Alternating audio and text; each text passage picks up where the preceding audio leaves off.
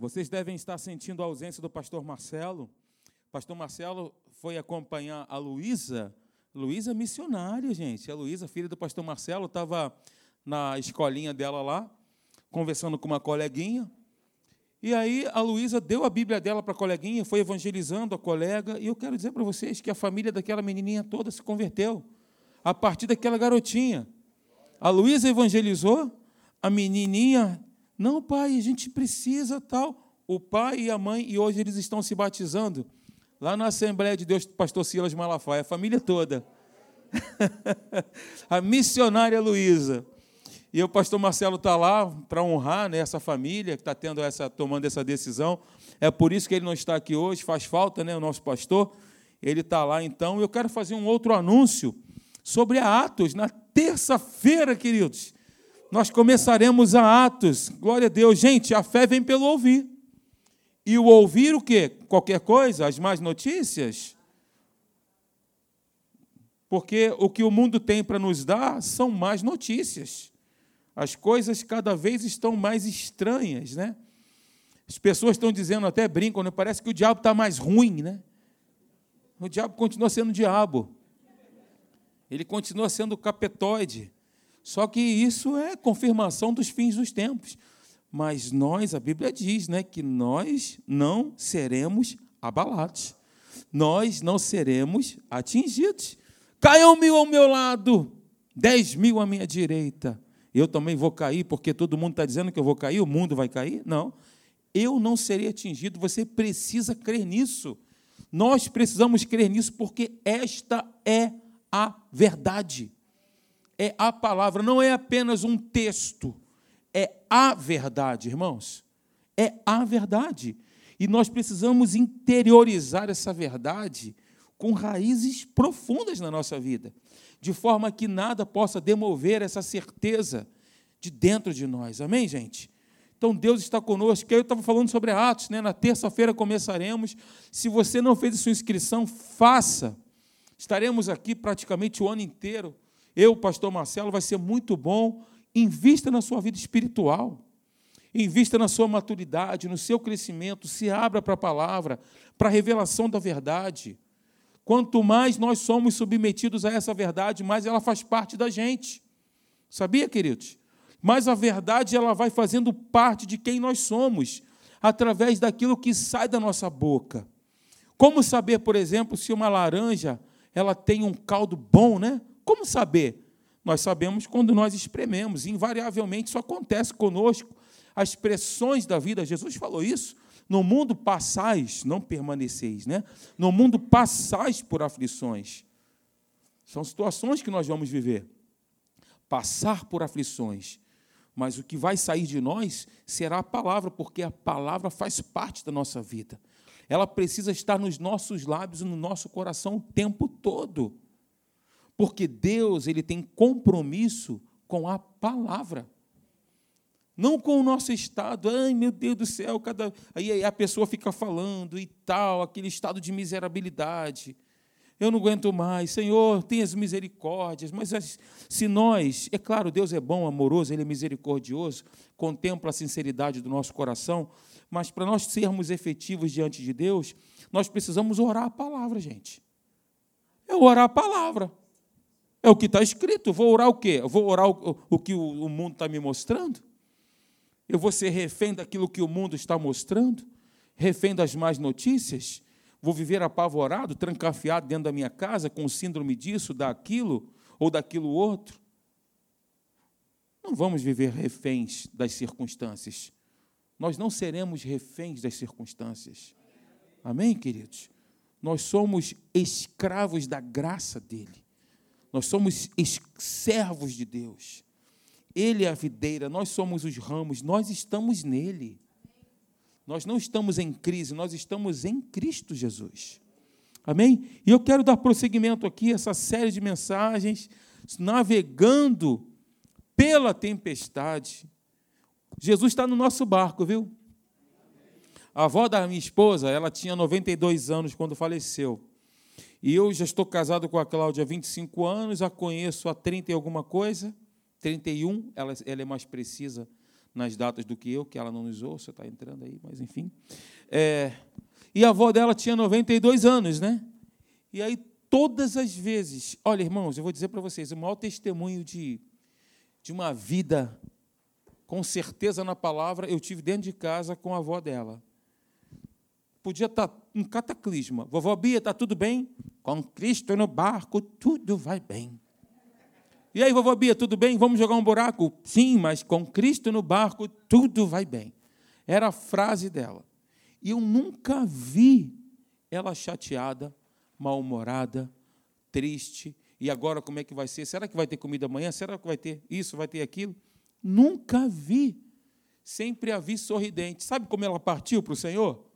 Um belo dia ela estava na casa dela, o pai pegou aquela vela, é como se fosse uma vela, fez assim, ó.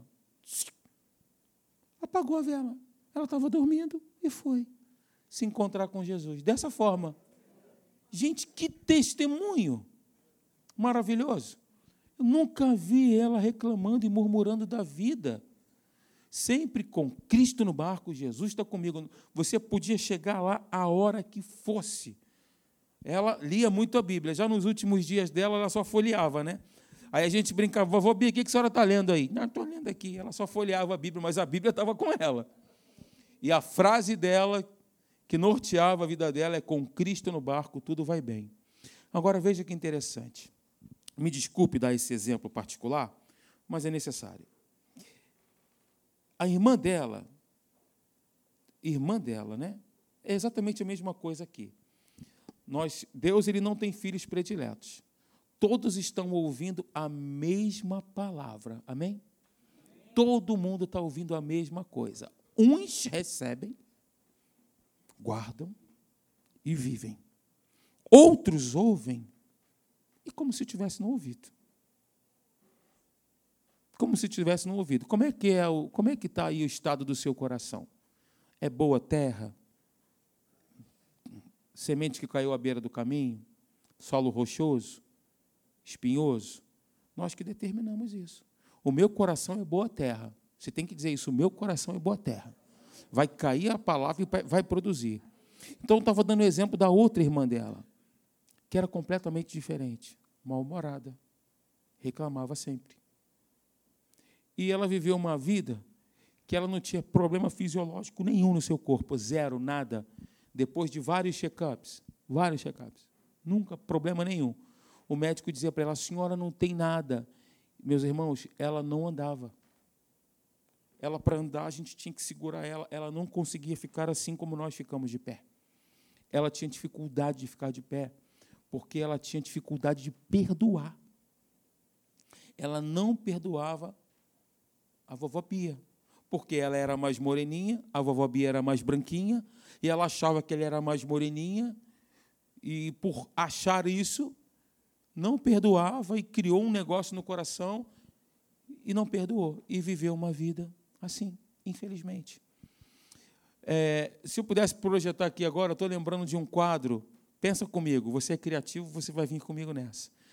Tem a borboleta sentada, tem uma mesa, tem uma borboleta conversando com uma lagarta. Já viram essa imagem? Quem já viu? Muito legal, né? E aí, está tudo bem com você? O que aconteceu com você? perguntou a lagarta para a borboleta. A borboleta respondeu: Eu perdoei. a lagarta e a borboleta. Por que, que você está assim, tão bonita, tão bela? Eu perdoei. Essa é a vida que a gente tem que viver, queridos uma vida de perdão. Nós precisamos perdoar as pessoas.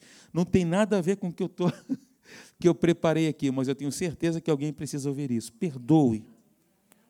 Anda a segunda milha. Não espera sentir nada para perdoar. Perdoe, porque perdão não é sentimento, perdão é uma decisão que eu tomo. Assim como o amor. Perdoa e você será como aquela borboleta, belo, bonito, vai voar, Lembrei do Biafra, mas eu não vou cantar essa música. Então, queridos, navegando pela tempestade, esse é o nosso barquinho. Eu tenho citado esse texto aí, porque, pois tudo quanto outrora foi escrito, para o nosso ensino foi escrito. Atos capítulo 27, 28 não está ali por coincidência, não é para retratar uma história de um naufrágio, nada disso, pelo contrário. Me ajuda, Jesus. Esse era o barco, e esse aqui era o barco que Paulo atravessou, esse mapa aqui, ó, de Cesareia até lá em cima, Roma. Bem, só para contextualizar, tá bom? Para a gente fazer um mapa mental dessa viagem longa. E durante esse período, esse trajeto, eles viveram aí um momento de dificuldade tremendo, relatado em Atos capítulo 27 e Atos também capítulo 28, ok? Vem comigo no versículo 22 de Atos 27. Abra aí, por gentileza. Atos 27 e 22.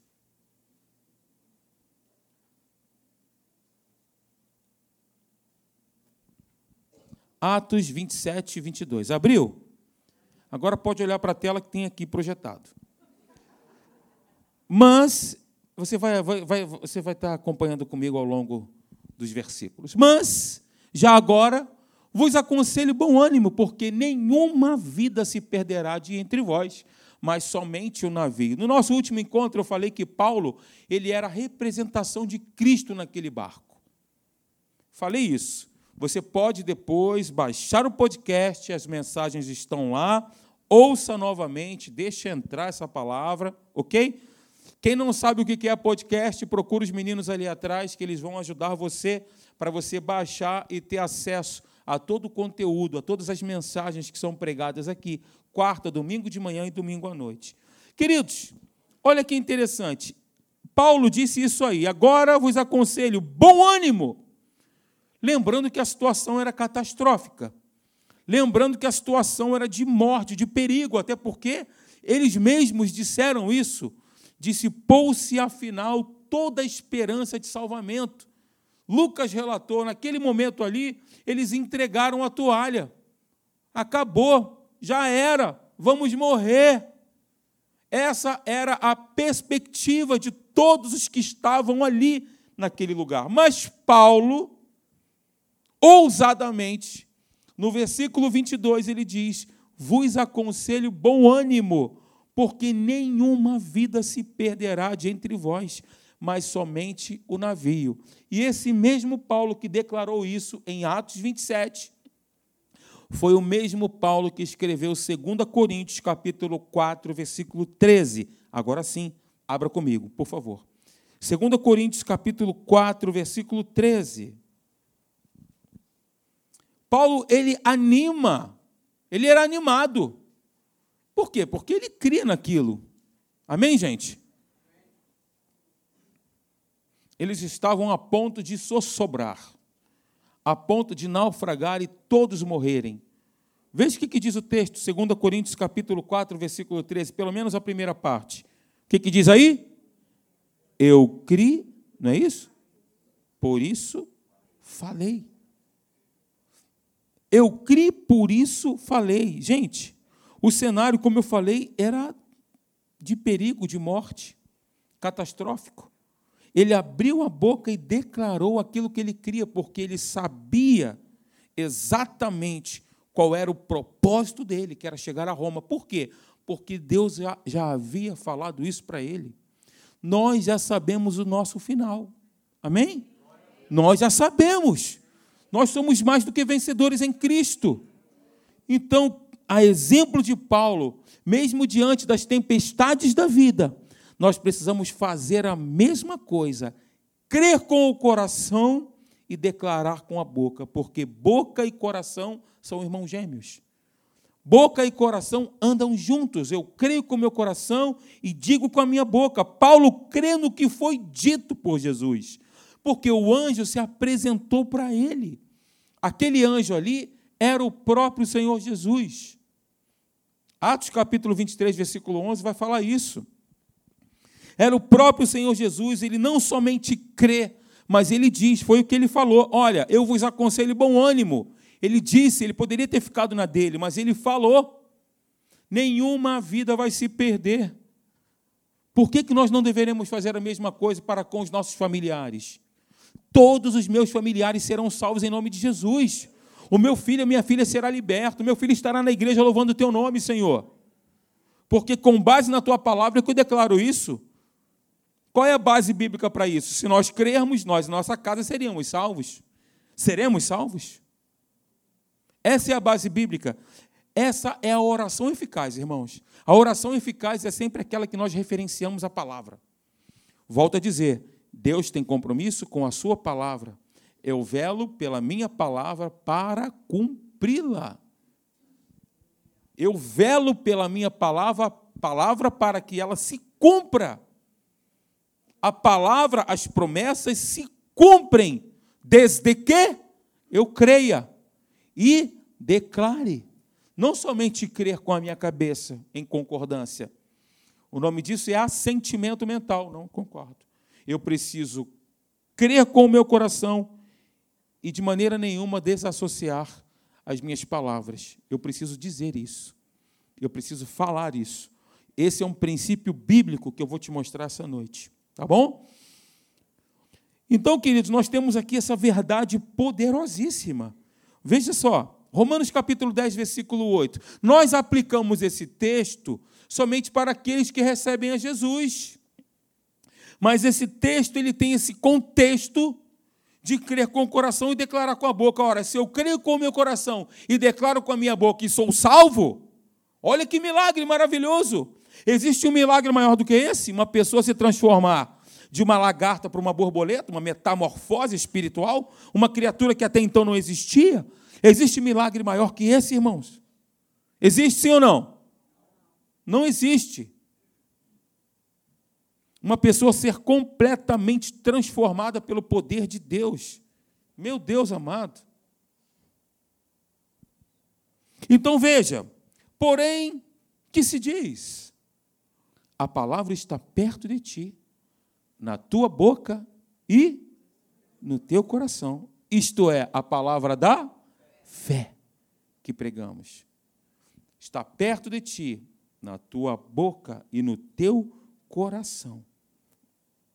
Não há fé sem confissão. Diga comigo, não há fé, sem confissão. Crer apenas não adianta. Não adianta, não vai surtir efeito. A confissão libera a fé. Foi exatamente o que Paulo disse e foi exatamente o que Jesus nos ensinou nesse texto aí em Marcos capítulo 11, versículo 23. Porque em verdade vos digo que, se alguém disser a este monte, ergue-te e lança-te no mar, e não duvidar no coração, no seu coração. Veja que tudo é uma questão de coração, né? Eu posso crer com a minha mente, mas se eu não tiver, se eu não crer com o coração, eu posso dizer assim, não, é normal, é isso aí, está certinho, eu concordo. Eu chancelo isso aí, mas eu preciso crer.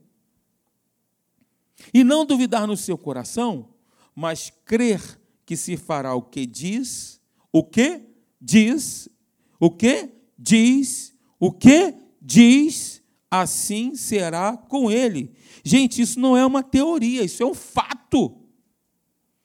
Isso é a verdade. Não é apenas um texto. Isso é lei espiritual. É uma lei. Ela funciona toda vez que é aplicada corretamente. Você toma um medicamento, por exemplo, você tem lá a posologia do medicamento, três vezes ao dia.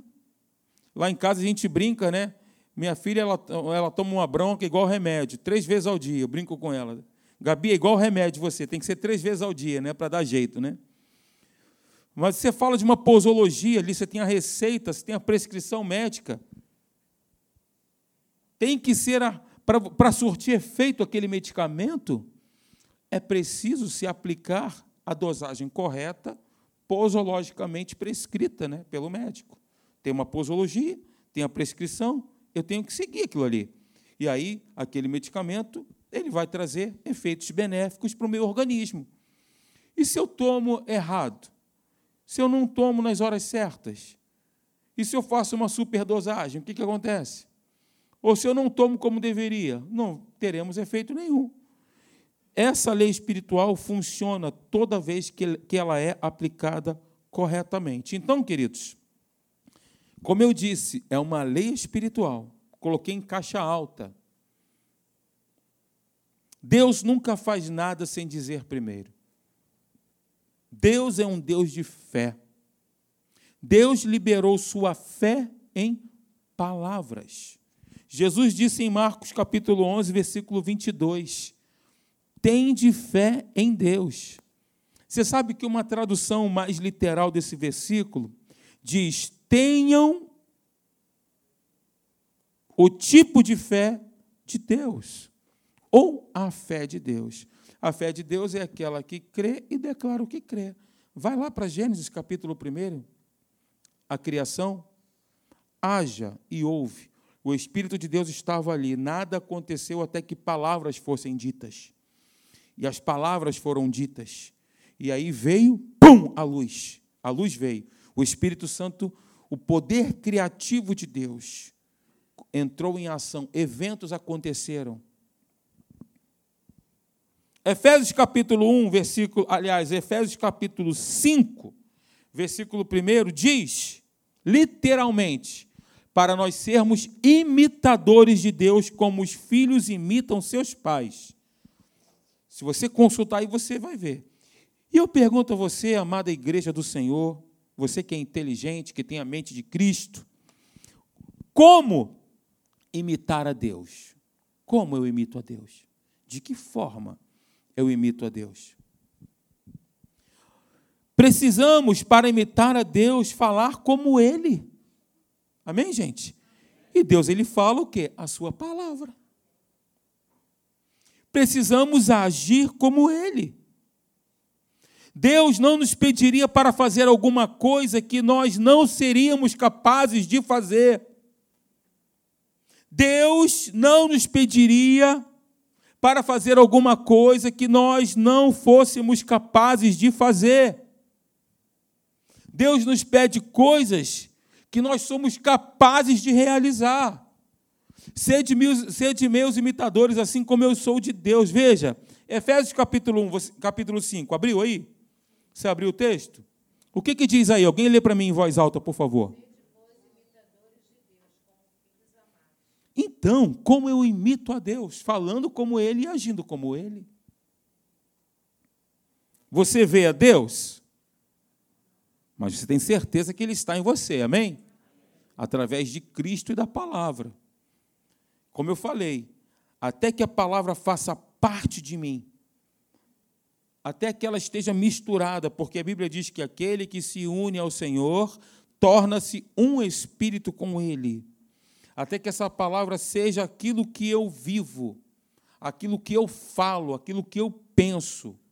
Não posso pensar fora do que está escrito. Isso vai trazer prejuízos para a minha vida. Eu não posso falar diferente do que está escrito. Eu vou colher as consequências das minhas falas das minhas palavras, das minhas declarações. Falemos como está escrito, irmãos, não podemos, volto a dizer, eu bato nessa tecla, nos conformar com o sistema desse mundo, com as notícias que virão, que estão vindo. A minha esposa estava me dizendo que pegou o metrô ali no centro, né, amor? saltou no Largo do Machado, ou soltou, não, saltou no Largo do Machado, onde nós trabalhamos, e uma senhora, desde que ela pegou o metrô, estava com a máscara lá. Gente, deixa eu dizer uma coisa para vocês. Eu conheço uma família, ele é pastor, mas é meu amigo, meu irmão, não vou falar o nome dele, não.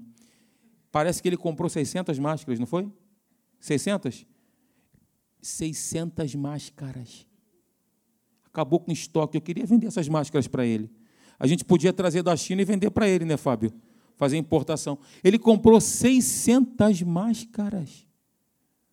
A notícia, meu Deus, e agora? O coronavírus, meu Deus do céu, estou apavorado, Jesus.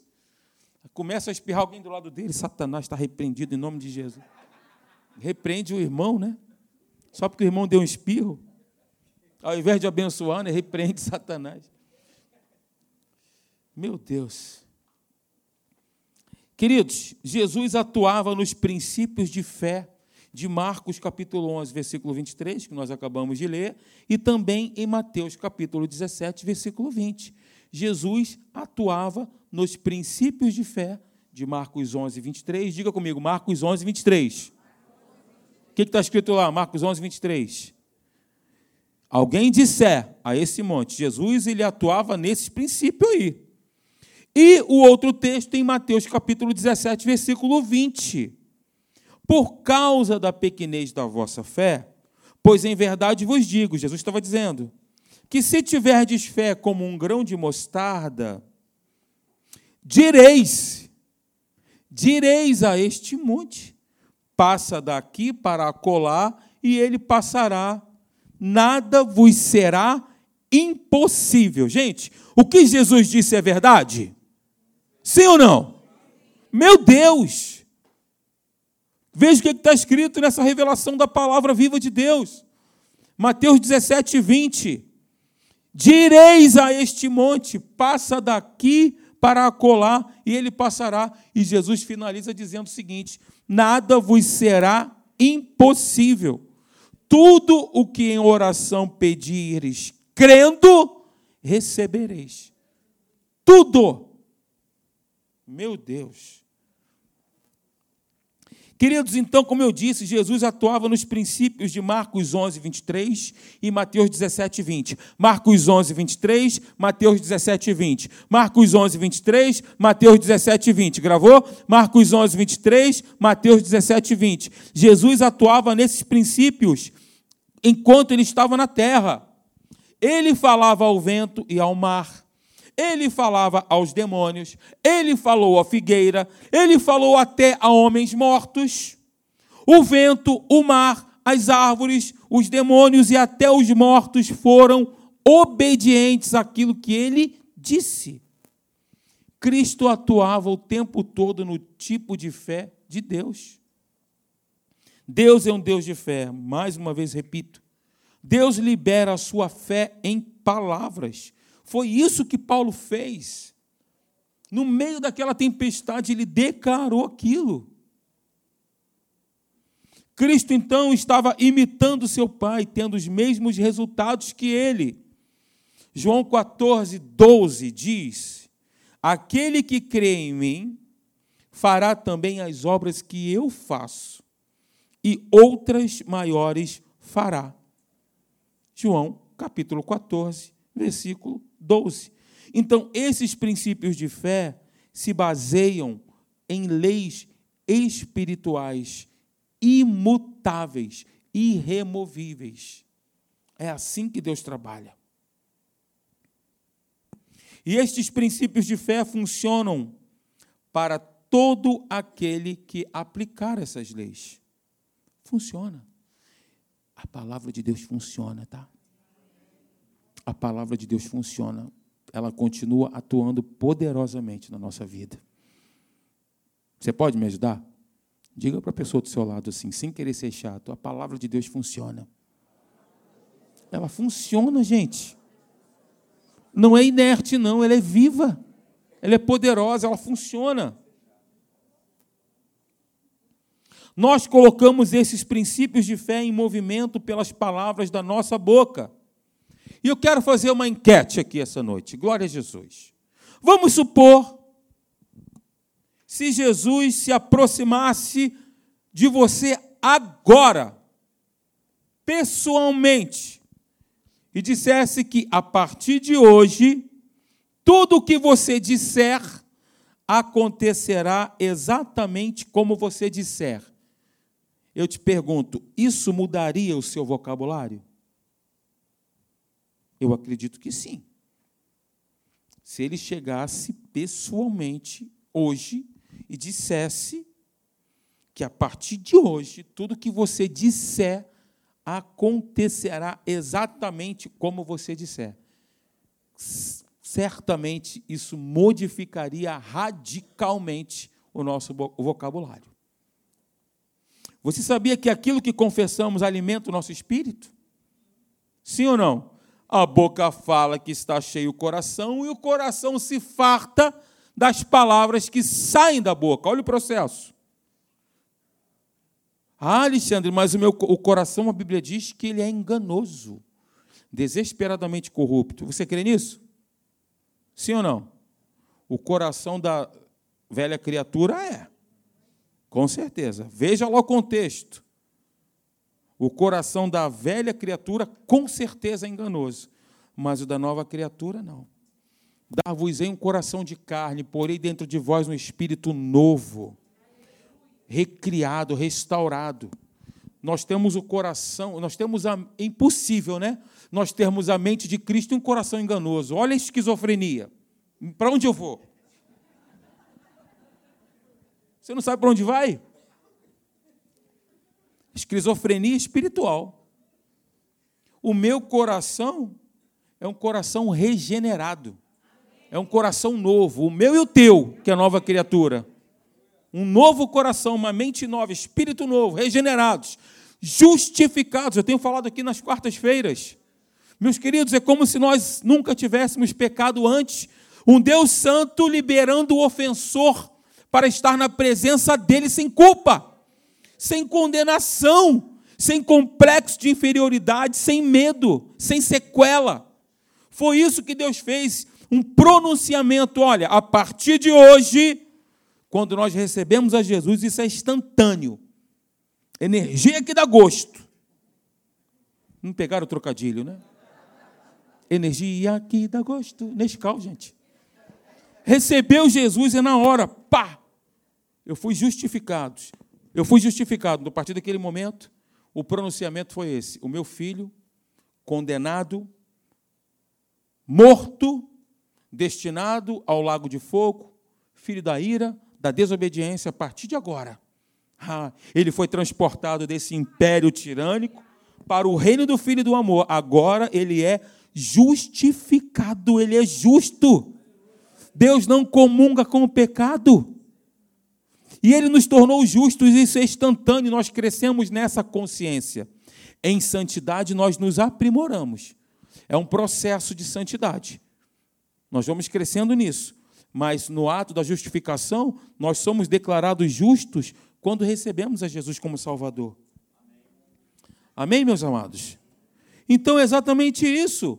Vem comigo aqui, olha. A fé, ela vem pelo ouvir a palavra de Deus. E devemos lembrar que não há nada, que não há boca mais próxima dos nossos ouvidos do que a nossa própria. Por isso, quanto mais falamos a palavra, amém? Quanto mais eu falo dessa palavra, mais a ouvimos, está pertinho. E assim nos alimentamos e nos fortalecemos. Do fruto da boca, o coração se farta. Do que produzem os lábios, se satisfaz. A morte e a vida estão no poder da da língua, não é da palavra não. O que bem utiliza, come do seu fruto. Provérbios, capítulo 18, versículo 20 ao versículo 21. Ok? Então, o que nós devemos fazer como igreja do Senhor Jesus? Nós somos a igreja de Deus, igreja viva. Amém, gente? Separados para Ele. Aleluia. O que nós devemos fazer? Confesse a vitória diante da aparente derrota. Confesse abundância diante da aparente falta. Confesse a cura diante dos sintomas e dos resultados dos exames. Nós não negamos a existência das coisas, nós não concordamos. Eu vou concordar com a palavra. O que a palavra diz a respeito disso? O que está escrito? Hã? Salmo 107, versículo 20. Enviou-lhes a sua palavra e os curou e os livrou daquilo que era mortal. A palavra de Deus, ela traz cura. A lei do Senhor é perfeita e restaura a alma. Olha só, gente. São mais desejáveis do que o ouro, mais do que o ouro depurado. Aleluia. Isaías 53. Ele levou, ele não levará, ele levou sobre si as nossas dores, as nossas enfermidades. O castigo que nos traz a paz estava sobre ele, e pelas suas pisaduras eu fui sarado. Romanos 8:11. Ora, se o Espírito de Cristo habita em vós, esse mesmo Espírito que ressuscitou a Cristo dentre os mortos, ele vivificará também, também, além de vivificar, vivificar o nosso espírito, a nossa alma, ele vivificará também o vosso corpo mortal. Está escrito.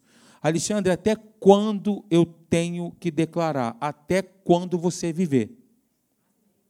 Até quando houver fôlego de vida em você, você deve declarar. Foi por isso que no início eu falei para você falar para o teu irmão: confia, acredita, confia em Deus, meu irmão. E minha irmã, confia na palavra. Vamos com ele até o final, amém, gente? Com base na palavra, nós podemos ter o que dizemos. Veja, preste atenção no que eu estou falando. Com base na palavra, nós podemos ter o que dizemos.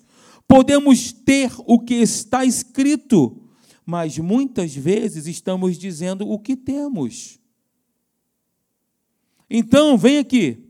Eu projetei essa tela lá no retiro, no estudo que nós fizemos lá. Nós falamos muito, né? Eu sou o que a Bíblia diz que eu sou, eu tenho o que a Bíblia diz que eu tenho, eu posso o que a Bíblia diz que eu posso, mas existem consequências para isso. Porque eu sou o que a Bíblia diz que eu sou, o que, que a Bíblia diz que nós somos? Nova criatura, filho de Deus. Você é filho de Deus? Eu sou. Nós somos. E mais que vencedor. Então, agora, eu tenho o que a Bíblia diz que eu tenho. Eu tenho as promessas de saúde, de provisão, de prosperidade, de proteção. É Ele que nos guarda, que nos protege. Amém, gente? de salvação da minha família, e eu também posso o que a Bíblia diz que eu posso. O que, que eu posso? Eu posso vencer as lutas, as dificuldades, as provas, as tentações, o pecado, a força dos sentimentos de incapacidade, de fragilidade, de tristeza, de medo, de angústia, de solidão, de desespero e etc. Amém, queridos? Glória a Deus por isso, Ele é maravilhoso. Então, com base na palavra de Deus, que é a nossa maior referência, eu fiz uma série aqui um tempo atrás sobre a palavra viva, e nós abordamos muito, citamos muitos textos falando sobre a imutabilidade dessa palavra. Passará os céus e a terra, mas as minhas palavras não passarão. E nós entendemos por meio da própria palavra que Jesus ele é a palavra. João capítulo 1 fala isso. O Verbo, a palavra, se fez carne, habitou entre nós, cheio de graça e de verdade, vimos a sua glória. Glória como do unigênito do Pai, falando de Cristo, que é a palavra. Amém, gente? O nosso respaldo, vem cá, Julião. Vem, os músicos podem vir. O nosso respaldo é a palavra viva de Deus, amados. Amém, queridos? Diga comigo, o meu respaldo, a minha referência, o meu fundamento, tudo que eu tenho é a palavra de Deus. Senhor, para onde nós iremos? Só tu tens as palavras, olha, palavras de vida. Nós não temos para onde ir. Nós só temos a ti, Senhor, as palavras de vida eterna as palavras vivas que transformam a nossa mentalidade. Transformando a nossa mentalidade, vai transformar o nosso vocabulário. Transformando o nosso vocabulário, vai transformar o destino final da nossa vida, vai transformar o nosso futuro. E eu quero te dizer que você foi criado por Deus para ter um futuro brilhante. Vamos ficar de pé? Você foi criado para ter um futuro brilhante, para ter sucesso, para ser bem-sucedido. Deus não nos criou para nós sermos estarmos ali na mendigância espiritual, para sermos fracassados, derrotados, perdidos, desamparados, desesperados, fragilizados, atemorizados, com medo, desesperados. Não, não, não. Deus não nos criou para isso não, meus amados. Jesus ele ama você. Deus é nosso Pai de amor. Ele é o nosso Pai amoroso. Ele cuida de nós. Ele é o nosso Pai. Ele é nosso Pai, Ele é o nosso Pai. Aleluia, nós fomos criados por Deus para dar certo. É uma tragédia quando a gente anda pela cidade, nós vemos pessoas nas ruas largadas, se cobrindo com jornal e papelão. Isso é uma tragédia. Deus não criou o homem para isso. Todas as mazelas que existem no mundo, toda a dor que existe no mundo, não vem de Deus, vem do diabo, gente. Eu vim para que tenham vida. Vida. Vida. Vida. O diabo, sim, ele veio para roubar, para matar e para destruir. Mas eu vim para que tenham vida. Meu Deus! A vida de Deus, Zoe, é a vida que Deus experimenta. Ele veio para isso. Jesus, ele veio para isso. Ele veio para nos dar isso, o melhor de Deus, a vida de Deus. Senhor, muito obrigado. Glórias ao teu nome, Jesus. Nós queremos te louvar por tudo isso, Senhor.